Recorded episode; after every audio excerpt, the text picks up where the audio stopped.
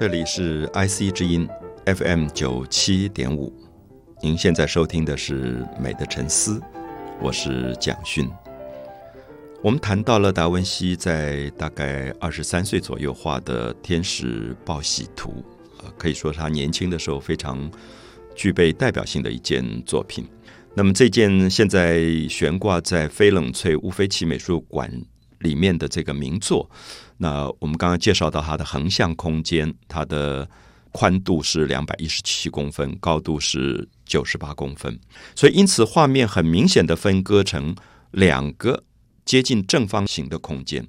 那么我们面对它所右手边的这个正方形，可以看到圣母穿着红色的上衣、蓝色的袍子，然后坐在一个小茶几后面，他的右手正在翻茶几上的书。啊，正在翻阅书。那我们特别注意一下圣母的左手啊，在这张画里很特别，她的左手有一点张开向上，手掌向上，然后有一点往后退。呃，我不知道大家现在如果听我这样的形容，做出这个动作，就把你自己的左手举起来，手掌向上，有一点往后退，你会发现这个动作是有一点，有一点在。排斥什么事情的感觉，就是有点推开，有一个东西要靠近你，然后你有点推开，因为他的前面是天使出现了，然后这个手有一点觉得，哎，你不要靠近我，因为他有一点害怕，就是说这个少女她在家里看书，忽然出现了一个有翅膀的人，她觉得怪怪，她不知道他是谁，那因此她有一点惊慌跟恐惧。可是达文西觉得圣母她是一个很安静的一个女性，她有一种冷静。她也有一种理性，她有一种个性上的稳重，所以她不像我们平常讲到那种毛毛躁躁的女孩子，就会尖叫啊，或者是歇斯底里的跳起来啊。她不会，她只是用一个左手的一点点手的姿势的变化，表示说：“哎，怎么会发生这样的事情？我在看书，怎么忽然眼前会出现一个天使？”所以我们可以看到达文西的了不起是，他对人性的描绘非常的细腻。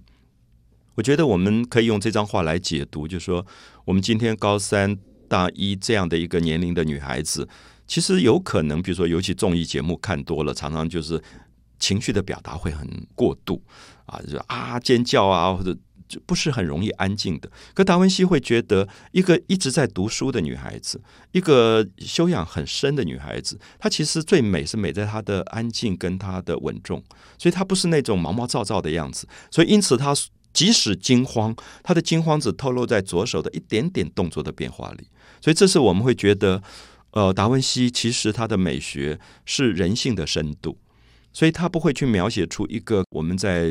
世俗里面看到的一个很肤浅的一个女孩子的反应。而她让我们看到是一个经过比较内敛的自我修养以后，一个女性的沉稳的这个感觉。所以这张画如果有机会大家面对她的时候，我觉得特别注意她这个左手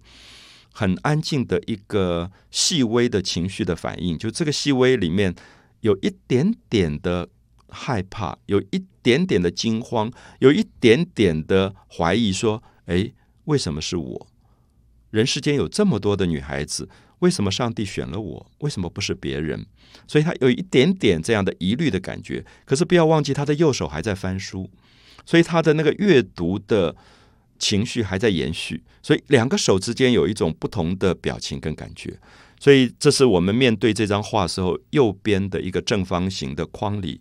我们会看到的一个景象。我们注意这个方形当中还有一些值得注意的东西。圣母的背后是一个建筑物。这个建筑物是用大的石块砌起来的。如果大家仔细看这个石块，你会发现这个石块全部有透视法。我现在讲到透视法，可能一般朋友对这个名称不是很容易了解啊。我们今天学建筑的朋友、学绘画的朋友、学工业设计的朋友，可能都会碰到透视法这个专有名词。现在我们讲的透视法。是从西方的一个专有名词叫 perspective 翻译过来的。perspective 是在讲我们的眼睛视觉会经过一个透视的方法看到三度空间。我不知道大家可不可以理解，就是我们的画摸起来是平的，是一个平面，它只有二度空间。可是有没有发现我们在画里常常会画出第三度空间，就是它有一个叫做景深。我想拍照的朋友很容易理解，就是说。有一个景深，就是有一个三度空间的深度进去，所以常常有时候我们说，哎，你拍照，你要把那个焦距对准，那焦距事实上就是透视法。就焦距对准了以后，画面就不会模糊了，它就会有一个远远的消失的点。那我在用一个方法来解释什么叫透视法，我想一般朋友很容易就懂，就是你站在一个火车的铁道上面，你会看到平行的两个铁轨，最后在最远的地方会有一个交叉的那个点。可是大家都知道，火车。走在这个铁轨上，这个铁轨是不可能交叉的。如果交叉，这个铁轨就是不合格，因为这个火车就会翻车的。可是画面上会有一个消失点，会有一个交叉点，原因是因为它有一个景深，所以你就会觉得这个平行的铁轨越来越远，越来越远，到最后它会有一个消失的交叉点。这个叫透视法。所以透视法等于是当时的一种数学。所以达文西是一个了不起的数学家，因为他必须把这个建筑物。